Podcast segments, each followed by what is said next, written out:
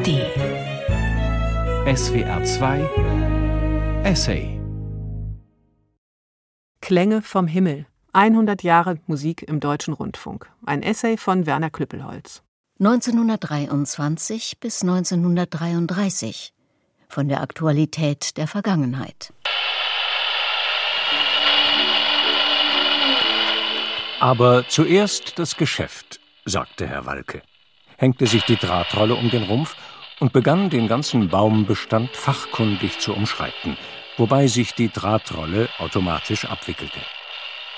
Nachdem er den Kriegsschauplatz dreimal umkreist hatte, legte er das Drahtende wie eine Zündschnur vorsichtig zwischen zwei Kohlköpfen nieder. Es klappte. Die Nadel hatte Glück und fand nach kurzem Stochern Königs Wusterhausen. Es war offensichtlich windig in Königs Wusterhausen, und somit hatte man zugleich einen Wetterbericht. Wir reichten den Kopfhörer herum wie ein edles Getränk, damit jeder etwas vom Rauschen mitkriegte. Als zweite Darbietung bekamen wir ein sehr gutes Rasseln, und für einen Moment glaubten wir, es seien vielleicht doch die Bronchien eines armen Patienten, als plötzlich sehr nahe am Trommelfell eine Stimme die Warnung ausstieß. Achtung, Achtung, hier ist Berlin, Boxhaus. Das musste Onkel Felix erleben, der Neuigkeitsfanatiker. Ich rief ihn an. Er kam den nächsten Morgen mit dem Vorortzug. Die Kopfhörer umgeschnallt wie Scheuklappen, saß er dann für Stunden, taub für die Umwelt, und lauschte kopfschüttelnd und verzückt der Violinserenade von Toselli. Von Zeit zu Zeit murmelte er, unglaublich. Das heißt, er wähnte nur zu murmeln. In Wahrheit brüllte er wie ein verwundeter Stier, da er sich selbst nicht hören konnte. Er kam noch einmal für eine zweite Portion. Als er sich aber 14 Tage darauf zum dritten Mal an die Plauderkiste setzte, schien er nicht ganz bei der Sache. Er schrie zwar immer noch unglaublich, schüttelte den Kopf jedoch nur noch mit der Metronomgeschwindigkeit 48, quasi adagio. Ich dachte, wie man sich doch an nichts rascher gewöhnt als an das Wunder. Friedrich Holländer, Komponist. Ein Wunder der Technik, aus Funken, die beim Senden anfangs entstanden, und elektromagnetischen Wellen, die sich kugelförmig ausbreiten, daher der Name Rundfunk. Bereits seit Beginn des 20. Jahrhunderts gab es eine Vorstufe, die drahtlose Telegrafie, eingesetzt beim Militär im Ersten Weltkrieg oder als Wirtschaftsfunk. Die Geburt des Unterhaltungsrundfunks in Deutschland vollzog sich in einer winzigen Dachkammer der Berliner Schallplattenfirma Vox, Potsdamer Straße 4. Dort wurde am Abend des 29. Oktober 1923 eine Stunde lang Musik aufgeführt und vom Sendemast in Königs Wusterhausen übertragen, darunter Schumanns Träumerei in einer Fassung für Violoncello. Am Ende der Sendung dreimal das Deutschlandlied von Schallplatte. Irgendwo im Lande lauschten 253 Menschen unter Kopfhörern, nachdem sie sich das Empfangsgerät, den Detektor, aus einem Bausatz zusammengeschraubt hatten. Umgehend traf die erste Hörerpost ein, darunter mit freudiger Zustimmung der Club der Zaungäste Ortsgruppe Berlin. Aber dass sie zum Schluss dreimal hintereinander die Nationalhymne spielen, das war ein bisschen zu viel. Denn sie können ruhig ein wenig Rücksicht auf die Leute nehmen, die sich die drei Verse entblößten Hauptes aufrecht stehend anhören müssen. Einmal genügt vollkommen. Das Postministerium in Person des Staatssekretärs Hans Bredow organisierte und kontrollierte die nun rasant einsetzende Entwicklung. Der Ingenieur Hans Bredow gilt als Vater des deutschen Rundfunks. Nach der Funkstunden AG in Berlin kam es ab 1924 zur Gründung weiterer Sendeanstalten, die schon die heutige ARD vorwegnehmen als erste die Nordische Rundfunk AG, abgekürzt NORAG in Hamburg, die Westdeutsche Rundfunk AG, zunächst in Münster, das Rheinland war noch von den Franzosen besetzt, die Südwestdeutsche Rundfunk AG in Frankfurt und die Süddeutsche Rundfunk AG in Stuttgart, deren Sender außerhalb des Talkessels installiert war, in einer Bäckerei in Feuerbach. Um die Hörerinnenzahlen zu steigern, wurde Werbung betrieben mit Lautsprecherwagen, die durch die Straßen fuhren. Hier ist die Norak für den Detektor. Hier ist die Norak für ihn und Hector. Hier ist die Norak für jedermann. Wer zwei Mark im Monat noch bezahlen kann. Hier ist die Norak für kluge Schädel. Hier ist die Norak für kleine Mädel. Hier ist die Norak für dich, mein Kind wenn wir beide ganz allein zu Hause sind. Was sollen, können, müssen wir senden? Auf jeden Fall Musik, meinte Hans Bredow. Der Rundfunk sieht eine seiner Hauptverpflichtungen darin, Musik zu senden. Er beginnt mit einem Frühkonzert und über Mittag und den späten Nachmittag setzen sich die Konzerte bis in die Nacht hinein fort. Ich erinnere mich nicht, jemals die Behauptung gehört zu haben, der Rundfunk sende zu viel Musik. Musik kann der Deutsche immer hören. Dass das Hören am Lautsprecher, der bald den Kopfhörer ersetzt, jedoch ein anderes Hören ist als im Konzertsaal, fiel aufmerksamen Beobachtern sofort auf. Endlich gestattet der Lautsprecher unendlich viel mehr verschiedene Arten des Musikgenusses als das Konzert. Wer mehrere gleichzeitige Zerstreuungen liebt, kann dabei lesen, rauchen, sich unterhalten, umhergehen. Wer die reine Konzentration auf Musik vorzieht, wird nicht durch Nachbarn und die tausend unangenehmen Beigaben des Konzerts gestört. Ihr hört nichts als den abstrakten, vom Himmel her gewehten Klang. Das Podium mit all seinen Nachteilen ist unsichtbar geworden. Kein Grimassieren des Spielers, kein Virtuosenmätzchen stört. Fräulein Y kann hässlich sein wie die Nacht. Wir hören nur ihre schöne Stimme. Hans-Heinz Stuckenschmidt, Musikkritiker. Der sich gern vom Aussehen der Sängerinnen ablenken ließ. Und der das Problem beschreibt, dass die Klänge vom Himmel erfasst, wenn sie im häuslichen Radio ankommen. Die Störungen des Musikhörens, wie im Konzertsaal, wurden nun von den HörerInnen durch Parallelaktivitäten selbst produziert. Dazwischen aber eröffnet der Rundfunk eine Möglichkeit, die gänzlich neu war in der Epoche der kurzatmigen Schellackplatten von vier Minuten Spieldauer, die ungetrübte und fortwährende Konzentration der musikalischen Wahrnehmung. Bei denen, die tatsächlich zuhören den PrimärhörerInnen, wie es später heißt, während die SekundärhörerInnen mit mehr oder minder halbem Ohr dabei sind und die TertiärhörerInnen bestenfalls bemerken, dass da überhaupt etwas tönt. Stuckenschmidt erhofft dennoch eine allgemeine Verbesserung des Musikhörens durch den Rundfunk. Die tägliche Versorgung mit einer Kunst macht anspruchsvoll und weckt den Sinn für Nuancen der Komposition wie des Vortrags. So entsteht ein gesteigertes Urteilsvermögen in der breiten Masse. Die bereits 1926 nach Millionen zählte. Der Kritiker Hans Gutmann indes nennt solch tägliche Versorgung eine Musikpest und sein Kollege Adolf Weismann sieht die Hörsituation des Radios noch kritischer. Es mag für viele ein erhabenes Gefühl sein, dass ein Mensch bei einem Waldspaziergang oder irgendwo sonst seinen Kasten öffnet und eine Beethoven-Symphonie abhören kann. Aber zugleich für den Musiker ein beängstigendes. Denn der Musik wird nunmehr alles Festliche genommen. Sie wird zu einer alltäglichen Begleiterscheinung des Daseins erniedrigt. Weshalb der Rundfunk eine Entgötterung der Musik befördere. Einen anderen Blick hat der als Kommunist immer etwas idealistische Dirigent Hermann Scherchen, seinerzeit musikalischer Leiter der Ostdeutschen Rundfunk AG in Königsberg.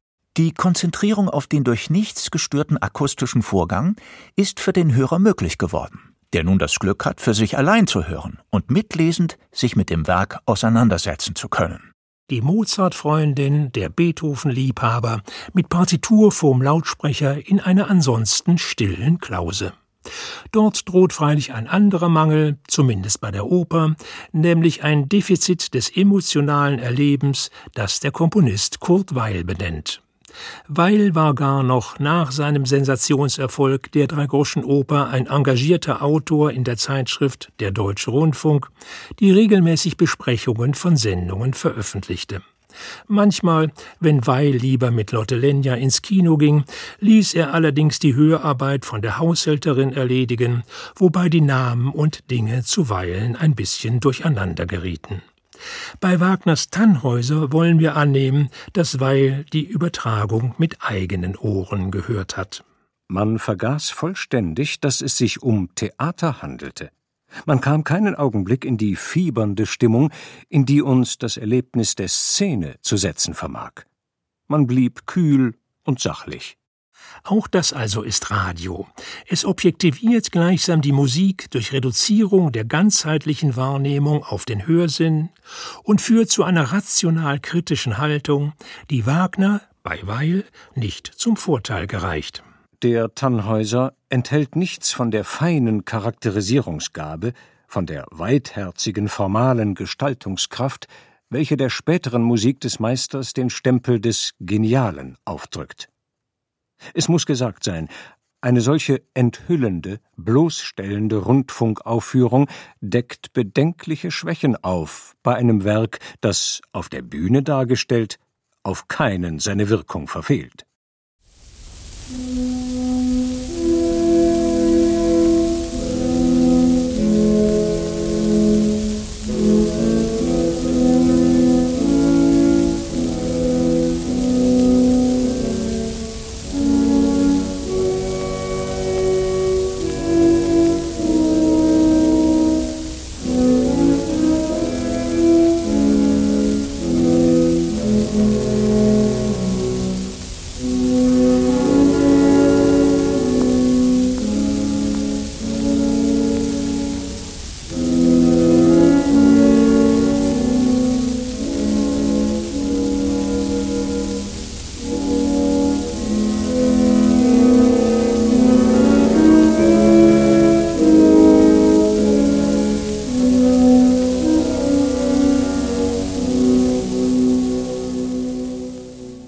Ersten Rundfunkprogramme orientierten sich an der Hochkultur. Konzerte, literarische Lesungen, wissenschaftliche Vorträge, Theater. Zu zwei Dritteln bestand das Programm aus Musik. Dem Mozartabend, dem Lieder- und Balladenabend, dem Spanischen Abend oder Live-Übertragungen aus der Berliner Philharmonie. Wie noch heutigen Tags war der Sonntagabend der Oper vorbehalten und selbst neue Musik wurde gesendet unter dem passenden Titel Die Stunde der Lebenden. Hinter all dem stand das Ziel, in einer Zeit der Armut und politischen Zerrissenheit nach dem Ersten Weltkrieg Kultur zu verbreiten und zu demokratisieren. Das deutsche Volk ist wirtschaftlich verarmt. Und es ist nicht zu bestreiten, dass auch die geistige Verarmung Fortschritte macht. Denn wer kann sich heute noch Bücher und Zeitschriften kaufen? Wer kann sich die Freude guter Musik und bildender Vorträge gönnen? Hier setzt die Aufgabe des Rundfunks ein. Und wenn es auf diese Weise gelingen sollte, allen Schichten der Bevölkerung künstlerisch und geistig hochstehende Vorträge aller Art zu Gehör zu bringen, dann wirkt der Rundfunk aufbauend, und das deutsche Volk hat ein Recht auf ihn. Stellt Hans Bredow fest. Freilich wurden daneben Befürchtungen laut, dass mit einem beträchtlichen Prozentsatz vorübergehend bildungsunlustiger Hörer gerechnet werden muss. Wie hoffnungsvoll das Wörtlein vorübergehend. Heinrich Strobel, nach dem Zweiten Weltkrieg Musikchef des Südwestfunks, zeigte sich 1929 ebenfalls realistisch. Wiewohl nicht ohne Optimismus. Man soll sich nichts vormachen. Das Unterhaltungsbedürfnis der Mehrheit befriedigt sich am liebsten am Kaffeehaus Diedeldum. Als jüngst an einem großen deutschen Sender in das nachmittägliche Unterhaltungsprogramm ein Potpourri über Krenecks Schwergewicht eingeschmuggelt wurde, hagelte es Protestbriefe. So untrüglich sind die Ohren auf den kleinbürgerlichen Kitsch eingestellt. Es wäre völlig sinnlos, gegen den Willen der Hörer Programme zu machen. Man muss vielmehr versuchen, die Hörer zu überlisten. Die pädagogischen Möglichkeiten des Rundfunks sind enorm. Kurt Weil macht interaktive Vorschläge.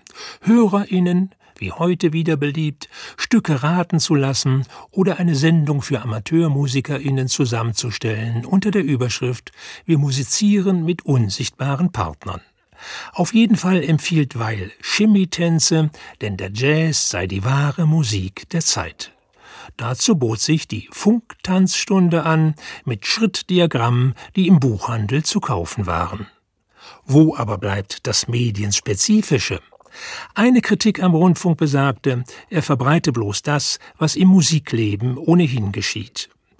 Der Arzt Hans Flesch war Intendant des Frankfurter Senders, nebenbei verschwägert mit Paul Hindemith. Flesch schuf mit Zauberei auf dem Sender das erste Exemplar einer rein radiospezifischen Gattung, dem Hörspiel, bereits damals Blindentheater genannt. Ihm folgte das Musiktheater in einer medieneigenen Form, der Funkoper. Sie musste kürzer sein als gewöhnlich, kleiner besetzt und durfte selbstredend keine sichtbaren Elemente enthalten. Mondlicht unmöglich, notierte der Kölner Intendant Ernst Hart am Rand einer Partitur. Die Funkopern von Paul Hindemith, Ernst Krenneck, Max Butting und anderen wurden von den Orchestern realisiert, die die Sender mittlerweile gegründet hatten, hauptsächlich um das Programm zu füllen in einer Zeit, als der Bestand an Schallplatten noch gering war. Der Westdeutsche Rundfunk, inzwischen in Köln ansässig, leistete sich überdies noch ein halbes Dutzend festangestellter Opernsänger*innen. Die erste Studioproduktion galt Beethovens Fidelio, zu der Ernst Hart im wenig medienspezifischen Frack erschien.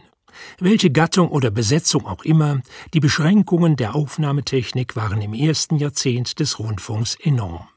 Holzbläser erwiesen sich als relativ unproblematisch, doch das Fortissimo eines Sinfonieorchesters konnte keineswegs adäquat wiedergegeben werden, Klavier war heikel, die Pauke leicht zu laut, selbst die harmlos wirkenden Violinen bereiteten Schwierigkeiten. Daher wurden Strohgeigen verwendet, bei denen Membran und Schalltrichter den Resonanzkörper ersetzen benannt nach ihrem Erfinder Johannes Matthias Augustus Stroh. Eine radioeigene Musik musste her, die solche technischen Begrenztheiten berücksichtigt, die in der Satzweise gleichsam durchsichtig ist und deren Stil möglichst niemanden im breiten Publikum vergraulen sollte. Mithin die rechte Aufgabe für Kurt Weil, der zu solchem Zweck das Berliner Requiem schrieb. Darin die Ballade vom ertrunkenen Mädchen, wobei Weil an Rosa Luxemburg denkt, die von Rechtsextrem ermordete und in einem Kanal entsorgte Kommunistin.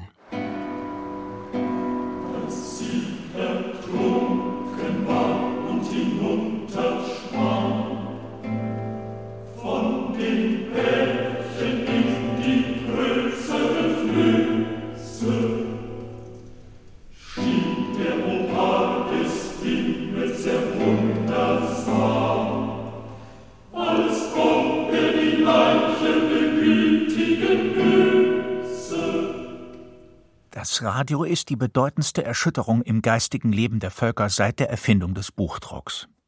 Weil mit dem Rundfunk zum ersten Mal die Gleichzeitigkeit und Gleichräumigkeit alles Menschlichen erreicht wurde. Jeder Mensch kann vor seinem Lautsprecher nach Belieben Tokio, London, Paris oder Moskau hören. Hermann Scherchen Moskau oder London am besten mit dem Gerät der Firma Lorenz namens Völkerbund, mit fortschrittlicher Einknopfbedienung und mehreren Programmen. Zum deutschen Zeitgeist gehörte nach der Niederlage im Ersten Weltkrieg das Gefühl, im Kreis der Nationen ein verachteter Außenseiter zu sein. Dieses Image sollte aufgebessert werden durch immerhin eine der bedeutendsten Hervorbringungen Deutschlands, durch seine Tonkunst. Deshalb wurden regelmäßig Übertragungen ins Ausland gesendet, nach dem Motto Der fernste Afrikanermoor hört sonntags den Thomanerchor.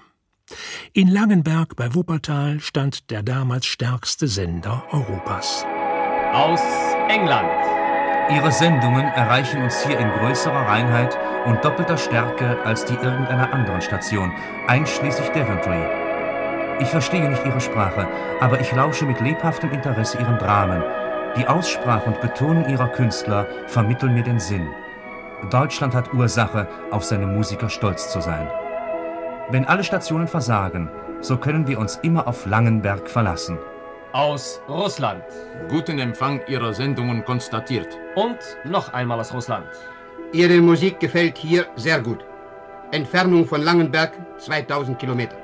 Welche Zufriedenheit in einer Zeit, als die Klangqualität des Radios noch kaum besser war als die des Telefons. 1931 kommt es bei den Auslandssendungen zu einem musikalischen Höhepunkt, wiedergegeben vom Schriftsteller Alejo Carpentier, der in Paris lebte. Der Sommer erreichte uns mit der Nachricht, dass die Bayreuther Festspiele zum ersten Mal im Radio übertragen würden. Ich kaufte einen fabelhaften Empfänger.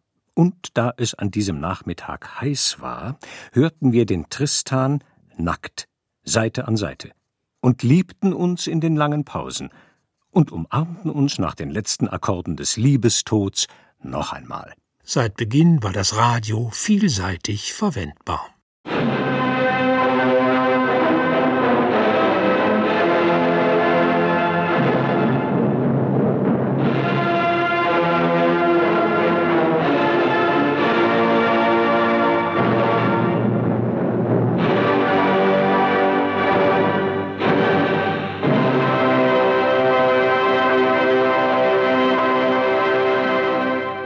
1933 bis 1945 von Beethoven zu Hitler.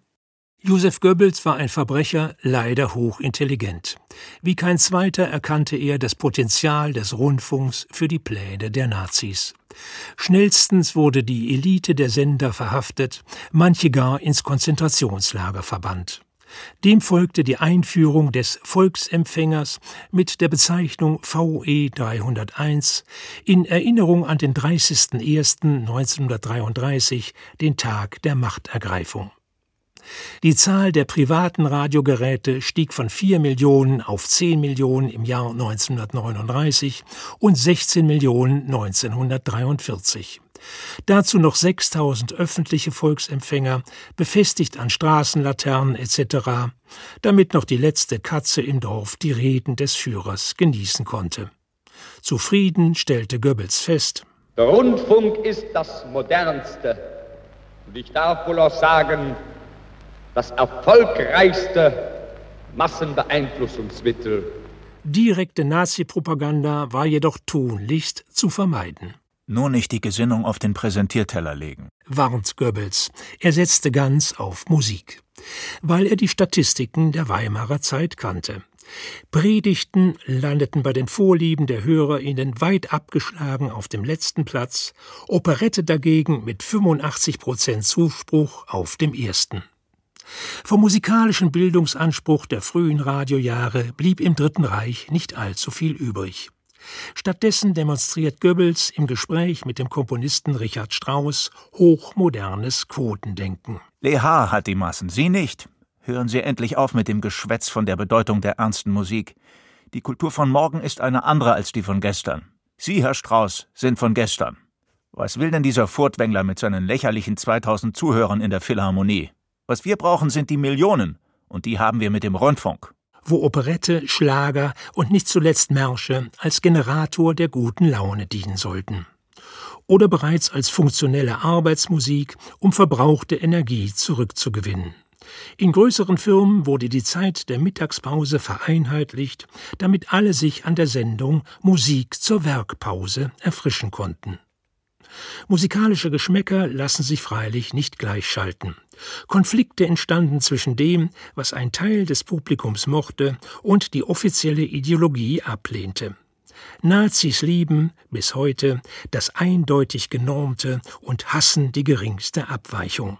Das erklärte Ziel ihrer Züchtung war der männlichste Mann, das weiblichste Weib. Also verabscheuten sie die populäre Sängerin Zara Leander, von der Natur mit unweiblich langen Stimmbändern ausgestattet. Heinrich G., seit 1933 Intendant des Westdeutschen Rundfunks. Was wir Intendanten nicht mehr bringen wollen, das sind die Zaraistinnen. Das heißt, das sind die Weiber mit der tiefen, versoffenen Bassstimme.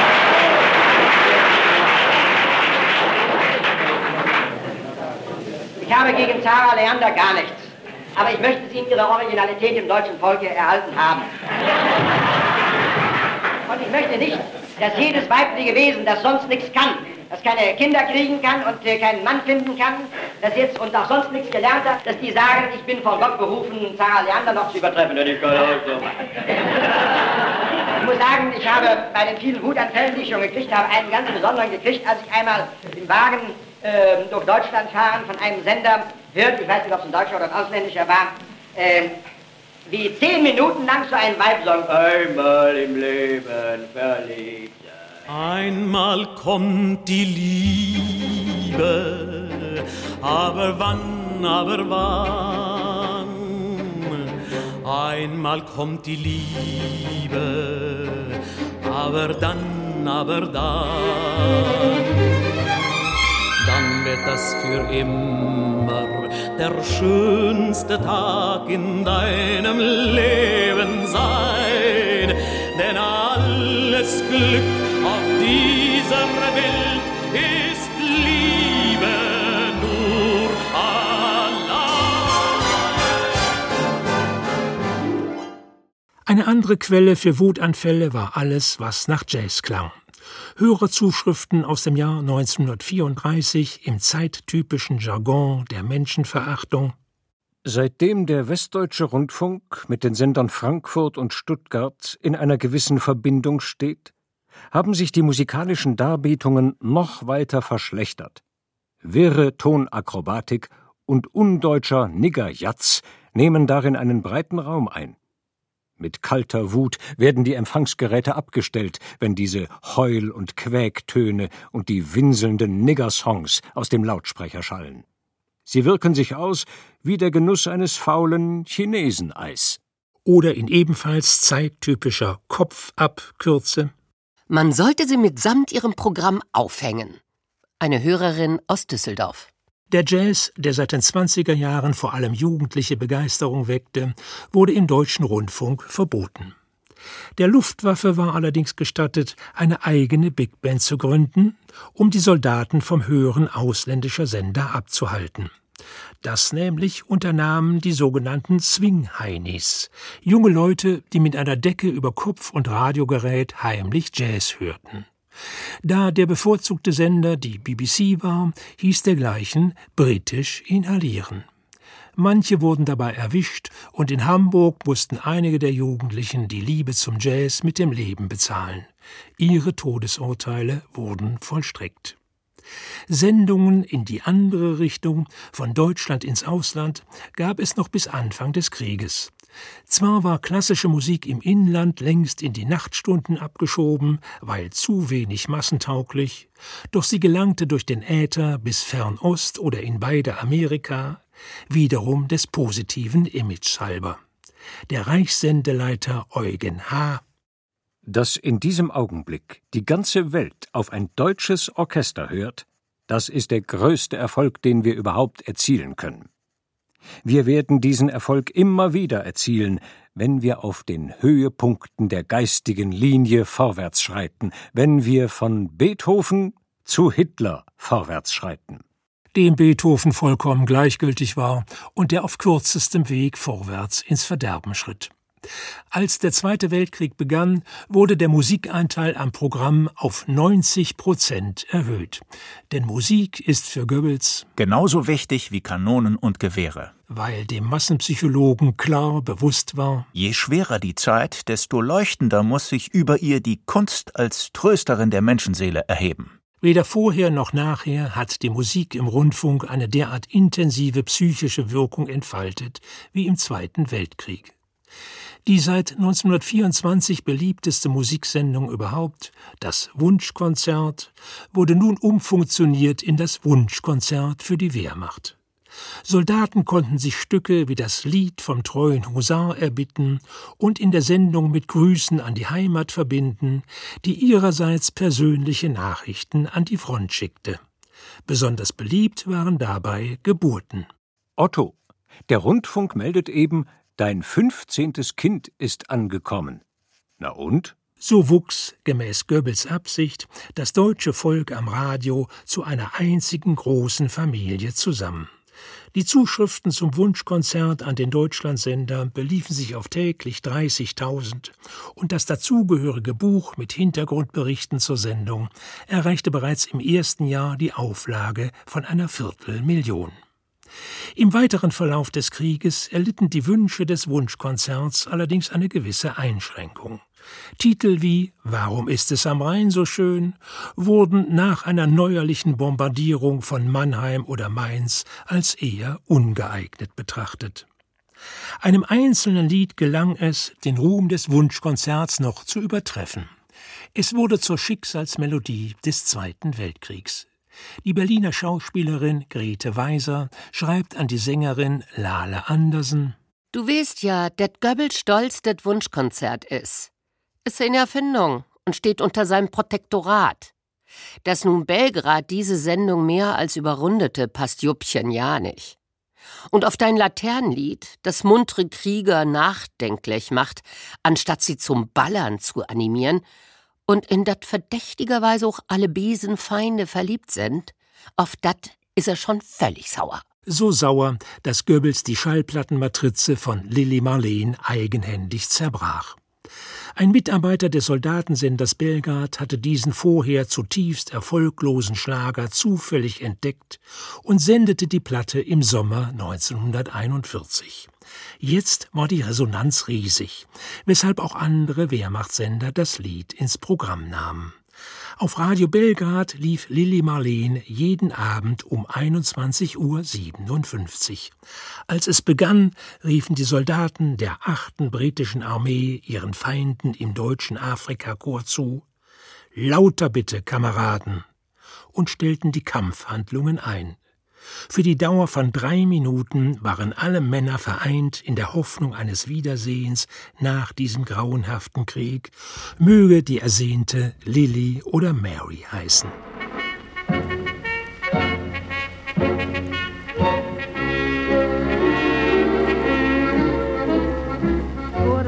Kaserne, vor dem großen Tor, stand eine Laterne und steht sie noch davor. So wollen wir uns da wiedersehen. Bei der Laterne wollen wir stehen, wie einst Lili Marleen, wie einst Lili Marleen.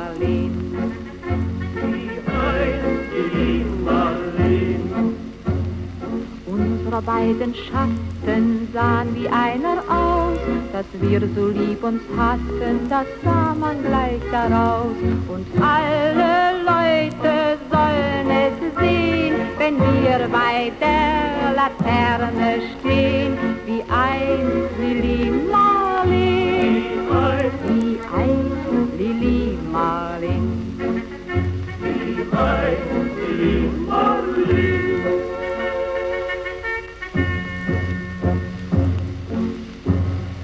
Schon rief der Posten, sie bliesen Zapfenstreich.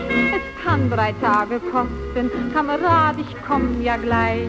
Da sagten wir auf Wiedersehen, die gerne würde ich mit dir gehen, mit dir, Lili Marleen, mit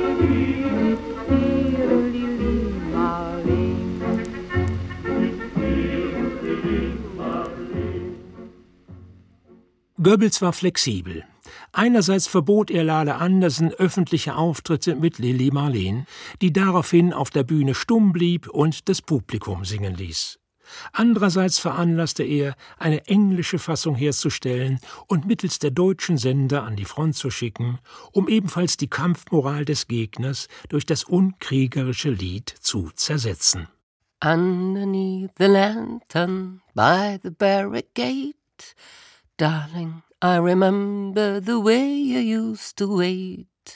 Diese sozusagen europaweite Gemeinschaftssendung inspirierte Goebbels zu einem weiteren Projekt. An Heiligabend 1942 wurden in einer Ringschaltung sämtliche Wehrmachtssender vom Nordpol bis Nordafrika zusammengeschlossen und aus Hunderttausenden Soldatenkehlen erklang Stille Nacht. Was wirken sollte wie eine volksverbindende Live-Sendung, dürfte höchstwahrscheinlich jedoch bloß ein vorproduzierter Fake gewesen sein. Als der Krieg aus war, endete der Hörfunk des Dritten Reichs im einzigen noch funktionierenden Sender, dem in Flensburg, mit Funkstille.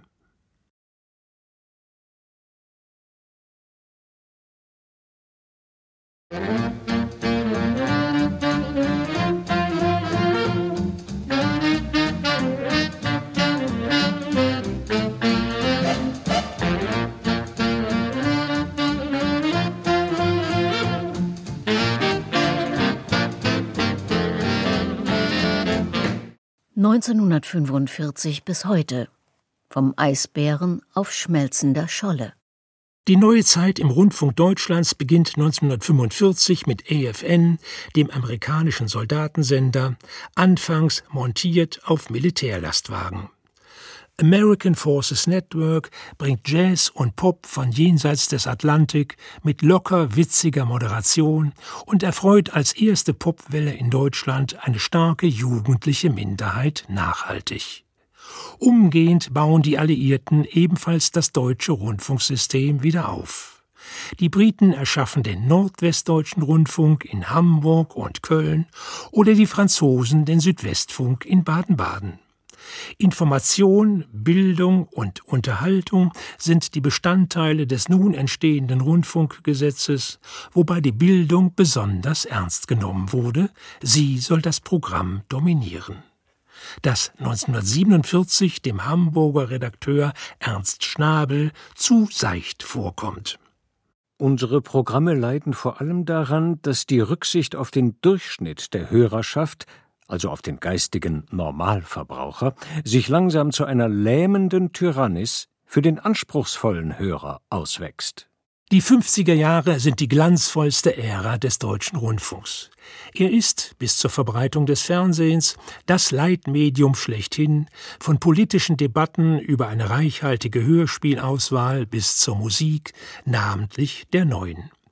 Der komponierende Musikkritiker Herbert Eimert, politisch unbelastet, wird der allererste Angestellte des Kölner NWDR. Mit Hilfe des kulturell aufgeschlossenen Intendanten Hans Hartmann gründet Eimert 1951 das Studio für elektronische Musik und richtet die Sendereihe Das musikalische Nachtprogramm ein. Beides mit weiter internationaler Ausstrahlung. Konzertreihen für neue Musik entstehen in mehreren Rundfunkanstalten. Gemäß Kulturauftrag vergeben sie Kompositionsaufträge. Die Orchester und Chöre der Sender produzieren kontinuierlich Aufnahmen aus dem Repertoire und bereichern so das Musikleben, das noch eingeschränkt ist durch zerstörte Konzert- und Opernhäuser. Oder der Schriftsteller Alfred Andersch etabliert 1955 in Stuttgart den Sendeplatz, auf dem wir uns gerade befinden, Radio-Essay genannt. Die Kehrseite solch geistigen Reichtums war eine technische Armut, denn in jeder Besatzungszone gab es zunächst nur eine Welle, was der Hamburger Direktor des NWDR durchaus heiter nimmt. Wir sind ganz gut gewachsene Rundfunkanstalten, wir sind aber mit dem Westdeutschen Rundfunk ein Brüderpaar geblieben. Brüder in einer gemeinsamen Jacke, der Mittelwelle. Da wird's für zwei vermutlich etwas eng. Nicht unbedingt bei den Nachrichten, aber bei Musik.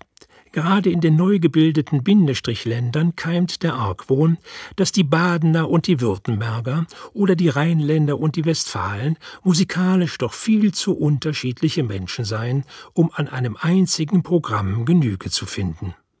Über dessen Inhalte, vor allem über den Bildungsanspruch des Radios, entfacht sich eine lang anhaltende Diskussion wie Weiland in der Weimarer Republik. Deren pädagogische Ambition hegt Fritz Eberhard, Intendant des Süddeutschen Rundfunks, noch 1962. Der Rundfunk kann in gewissen Grenzen, statt das Programm nach den Hörerwünschen zu formen, die Hörer durch sein Programm formen. Musikalisch mit einem Anteil von 13 Prozent klassischer Musik, mit Jazz oder neuer Musik, alle im selben Mischprogramm auf der gleichen Welle.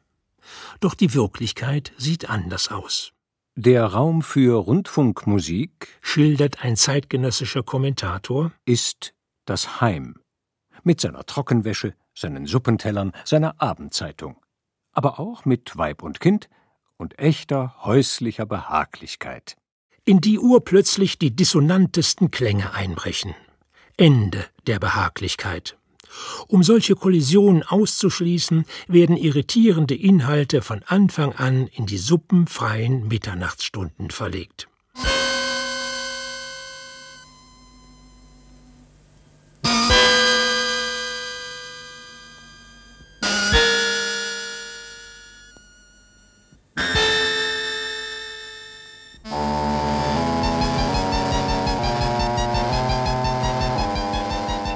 Erschrecken Sie bitte nicht.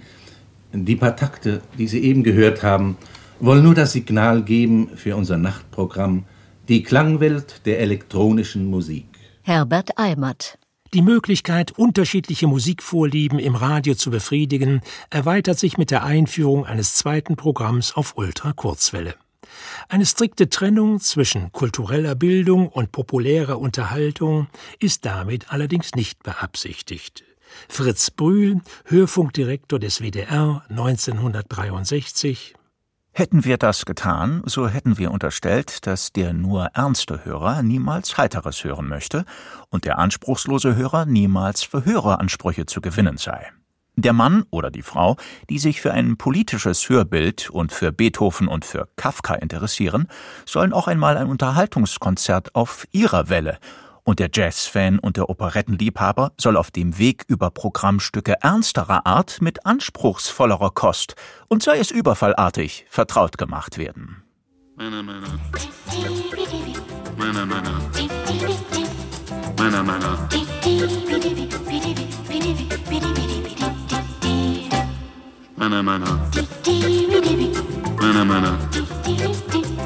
Meiner, meiner.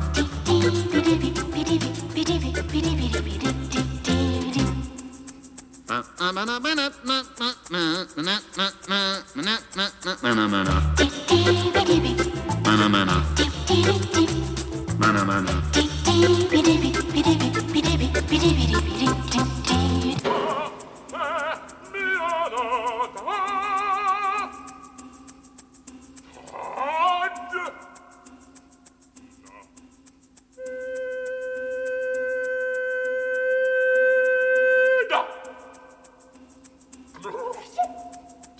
Mana mana.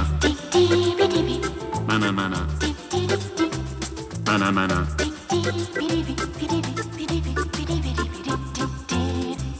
Mana mana. Mana mana. Mana mana.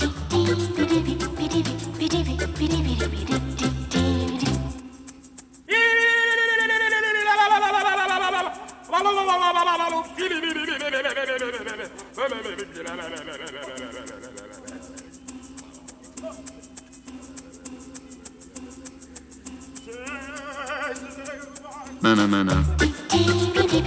Mana mana. Mana mana.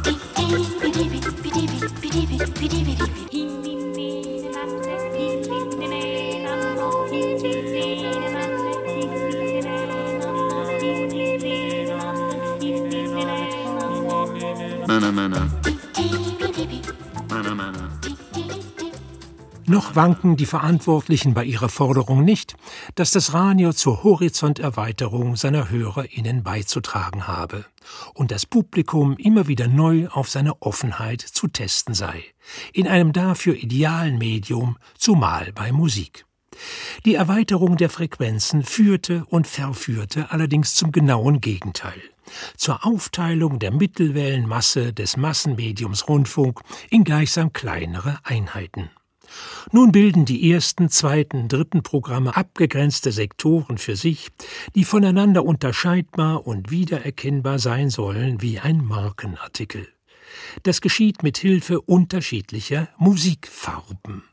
Auf ganzer Breite findet eine Anpassung des Programms an bestehende Hörgewohnheiten statt und damit an das Alter von Hörerinnen, das mit den musikalischen Vorlieben untrennbar verknüpft ist. Für die Zielgruppe der 50 bis 59-Jährigen beispielsweise hießen die damals Operettenmelodien, deutsche Volksmusik, Evergreens, deutschsprachige Schlager, leichte Unterhaltungsmusik. Womit man hingegen diese Altersklasse zu verschonen habe, Beat, Jazz, moderne Sinfonien, Chansons, ausländische Volksmusik. Jeder das ihre, jedem das seine. Musikpädagogischer Eros zur Horizonterweiterung weicht der Anpassung an den Ist-Zustand. Diese Entwicklung verschärft sich in der Popmusik durch die Einführung des Formatradios Mitte der 80er Jahre. Dort wird Musik gemessen und genormt wie bei Papierformaten. Die Musik, der Ablauf, die Moderation folgen den immer gleichen Mustern und dazu finden akribische Publikumsbefragungen statt, auf das sich im Format Adult Contemporary mit Oldies für 30 bis 50-Jährige nicht etwa ein Titel aus dem Format Softrock einschleicht. Solche radikale Reduzierung von Musikstilen vollendet sich in den Streaming-Diensten des Internets, wo Algorithmen dafür sorgen, dass 99 Prozent aller existierenden Musik der Weg in die Filterblase verschlossen und alles so wie immer bleibt.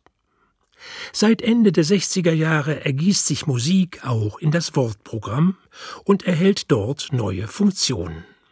Im Radio als Begleitmedium bei anderen Tätigkeiten zerstreut wahrgenommen, motiviert die Lieblingsmusik auf rascheste Weise zur Aufmerksamkeit, etwa in den überall neu entstehenden Magazinen. Aus einem Protokoll der Arbeitsgruppe Zugänglichkeit und Verständlichkeit des WDR Die Hauptaufgabe der Musik ist, den Hörer für die Sendung zu gewinnen, da ja die meisten Zufallshörer ihre Wahl nach der Musik treffen.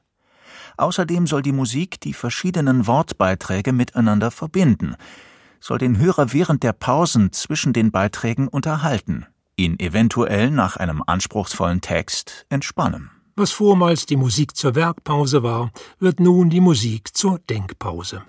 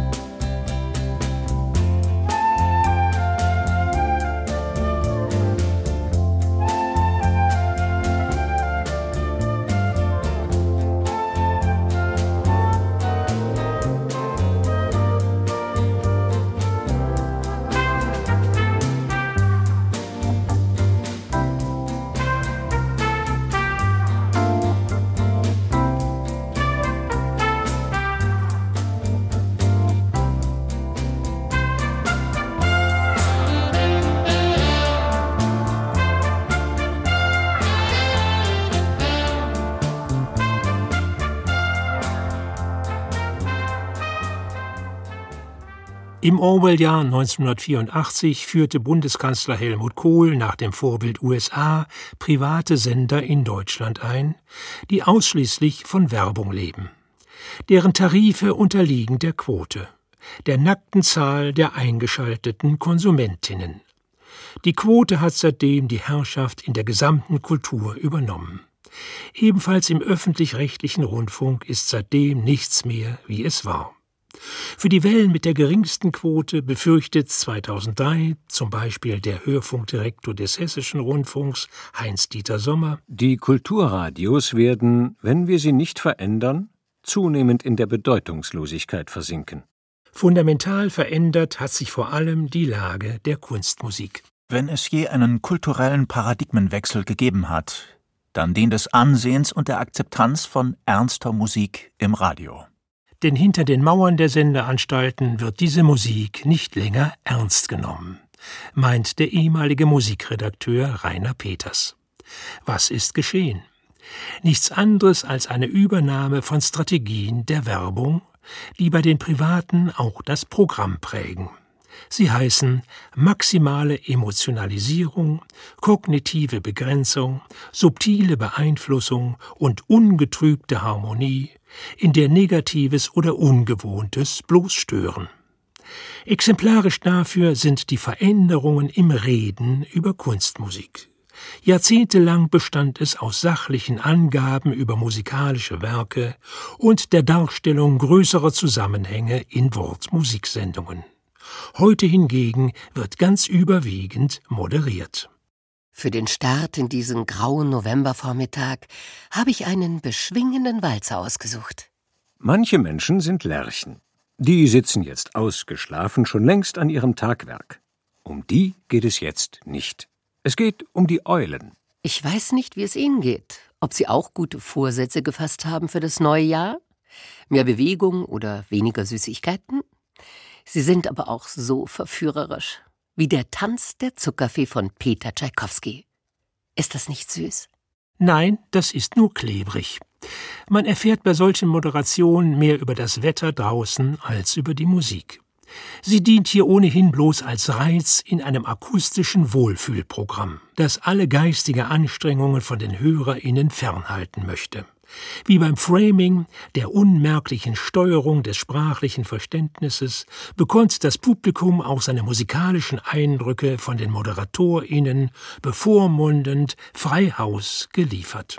Ergreifende Melodie. Virtuoses Feuerwerk. Wunderschöne Arie. Sehr beeindruckend. Tolle Aufnahme. Stimmungsvolles Noton. Wunderbare Sinfonie. Wunderbar orchestriert. Wunderbares Klangfest. Selbst im Kontext neuer Musik ist mittlerweile von Gänsehautmomenten die Rede. Betreutes Hören. Zugleich permanente Eigenwerbung und vor allem eine respektlose Missachtung der Klassiker von Bach bis Lachenmann, deren Werke das sternenweite Gegenteil der Banalität darstellen, mit der sie hier umnebelt werden. Um Klassik, die diese Sendungen im Namen tragen, geht es sowieso nur verwässert. Schubert steht neben Fluch der Karibik und anderer Filmmusik, Brahms neben Haichi Bumbaichi. Es ist alles eins, wenn's nur die Wellness fördert. Melancholische Lieder von Gustav Mahler können wir dabei nicht gebrauchen. Das sei eben der neue Kulturbegriff, äußern die Führungskräfte, befreit von Kulturdünkelei und Monokelträgern, aufgeblasene Schreckgespenster aus modrigen Gräbern hervorgeholt. Wir brauchen keinen neuen Kulturbegriff. Wir brauchen kompetente Moderatoren, die man nicht bevormunden sollte. Fordert der Ex-Innenminister Gerhard Baum, einer der zahlreichen Kritiker dieser Entwicklung. Wie einst die Bildung wird heute die Unterhaltung im Kulturradio ungemein ernst genommen. Die Klassikmoderatorinnen eines Senders hatten sich beispielsweise einem Training durch eine Kabarettistin zu unterziehen. Vielleicht wäre eine Stärkung der fachlichen Expertise dringlicher gewesen um etwa die ehrliche Verwunderung der moderierenden Teamleiterin darüber zu verhindern, dass Wagners Siegfried-Idyll so gar nicht nach Schwerterkampf und Drachentöten klänge.